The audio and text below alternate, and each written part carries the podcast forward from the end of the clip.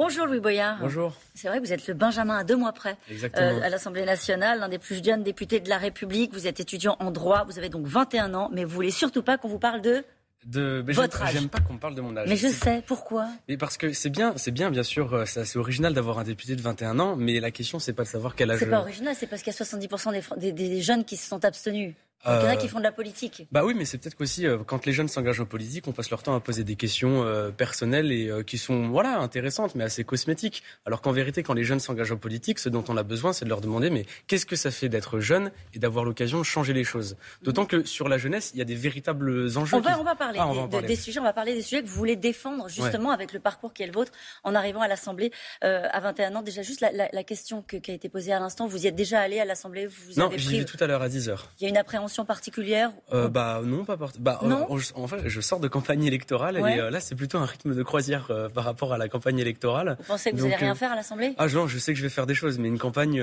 une campagne, c'est dur. Il faut convaincre. Juste sur votre parcours, votre père était cheminot. vous êtes engagé en politique comment Pourquoi? C'était quoi votre premier combat?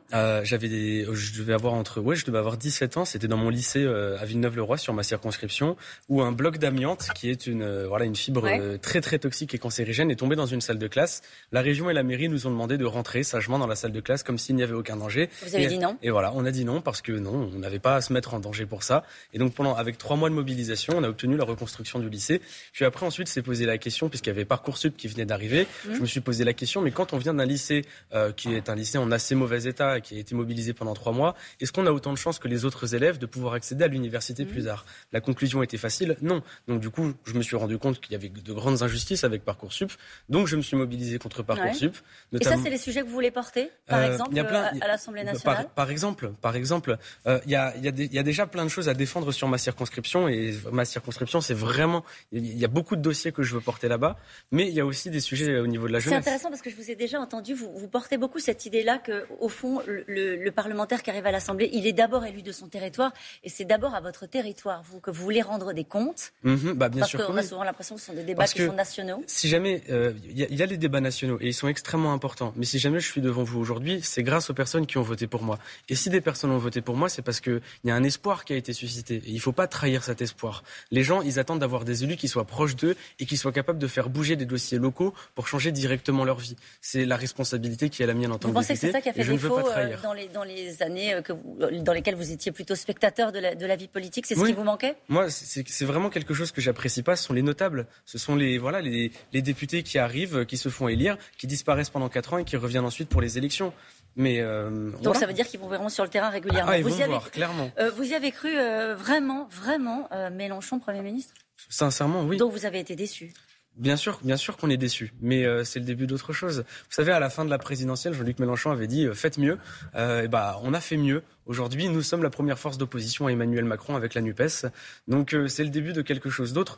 D'autant que ce que nous nous proposons dans le programme sur les questions écologiques, sur les questions sociales, c'est un indispensable du siècle qui vient. Donc j'ai assez confiance dans le fait qu'on arrivera à prendre le pouvoir très bientôt. C'est votre mentor, Jean-Luc euh, Mélenchon il y, a, bah, il, y a, beaucoup de personnes qui m'ont aidé euh, à me construire euh, politiquement, mais idéologiquement, oui, clairement. on parle d'une génération Mélenchon. La génération Mélenchon, elle est factuelle sur les questions liées, les questions de l'écologie, de l'emploi, la sixième République, le rapport aussi aux questions sociétales. Oui, c'est un mentor idéologique. La personne qui était avant vous s'appelle Edwige Diaz. Euh, ce sont les, élus du Rassemblement national qui ont gagné euh, cette élection Non.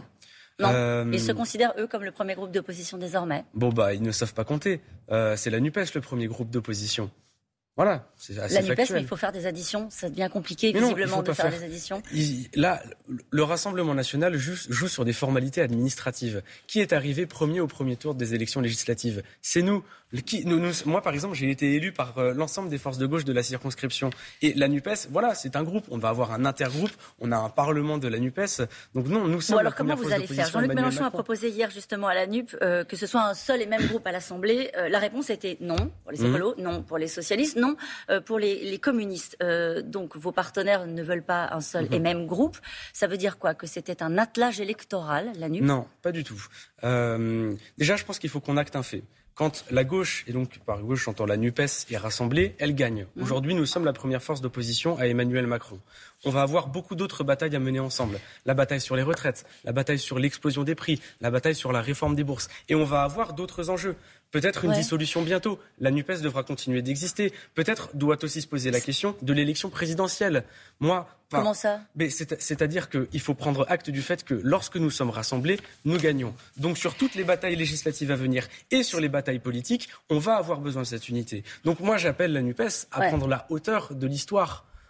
C'est ça que vous dites à Olivier Faure et qu'on sort ce matin. Euh, juste un mot, dans, votre langage, vous dites bataille, bataille pour le pouvoir d'achat, etc. Vous considérez votre travail d'opposant euh, comme euh, un combat? Dans, mon engagement, je n'ai jamais rien obtenu en, ayant des discussions tranquilles, parce que par exemple la retraite à 60 ans ou le blocage des prix, ils ne veulent pas nous le laisser. Donc oui, il va y avoir des batailles. Donc vous entrez quoi en guerre? Non, pas en guerre. Il faut pas non plus avoir un langage aussi terrifiant. Alors, eh bien, c'est quoi Comment est-ce que vous concevez votre rôle de parlementaire eh ben, de la NUPES Ce sont des batailles politiques, des batailles des idées. Il va falloir convaincre, puis il va falloir aussi montrer que bah, nous sommes soutenus par le peuple français. Donc, euh, on va le montrer. Merci beaucoup d'avoir été notre invité ce matin. Merci.